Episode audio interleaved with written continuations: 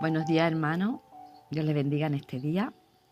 La palabra del Señor se encuentra en Proverbio 23, tan conocida. Sobre toda cosa guardada, guarda tu corazón. Esto lo, lo escribe un hombre desde la experiencia. Alguien que no guardó su corazón debidamente, no le dio el valor de su palabra Bien es el conocimiento que tenía porque era sabio. Dice que Dios le dio sabiduría como ningún hombre antes. Pero en cambio no fue capaz de cuidar su corazón. ¿Os habéis fijado con cuánto cuidado cuidamos nuestros móviles y lo protegemos de todo virus que pueda dañarlo?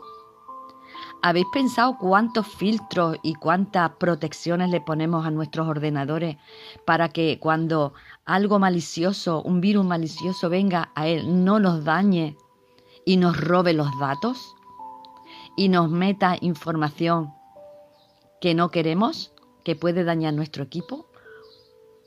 ¿Cuánto valor le damos a nuestros móviles y cuánto valor grande le damos a nuestros ordenadores? En cambio, nos advierte la palabra que tengamos cuidado de nuestro corazón.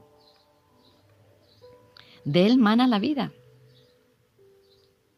Que tengamos cuidado, el Señor nos lo repite una y otra vez, no solamente en el Antiguo Testamento, en el Nuevo Testamento. Cuidar vuestros corazones. Y aún así, no ponemos filtro.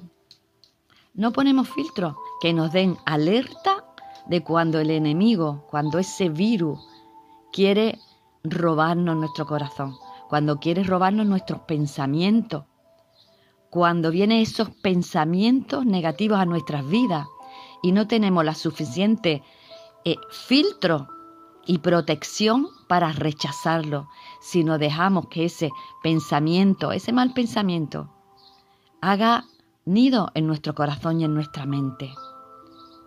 Y poco a poco, sin darnos casi cuenta, nuestro corazón va siendo poco a poco contaminado con la televisión, con las noticias, con lo que leemos, con lo que hablamos, con lo que meditamos. Poco a poco, las cosas y los pensamientos de este mundo se van apoderando de nuestro corazón. No ponemos el filtro de la palabra el antivirus, el que rechazará todo pensamiento que sea contrario a la palabra de Dios. Damos más valor a algo material, como es un simple teléfono, y en cambio nuestra vida y nuestra vida espiritual no le damos ese valor ni tenemos ese temor. Abrimos nuestro corazón de par en par a cualquier película, a cualquier serie, a cualquier lectura, a cualquiera canción, a cualquiera conversación,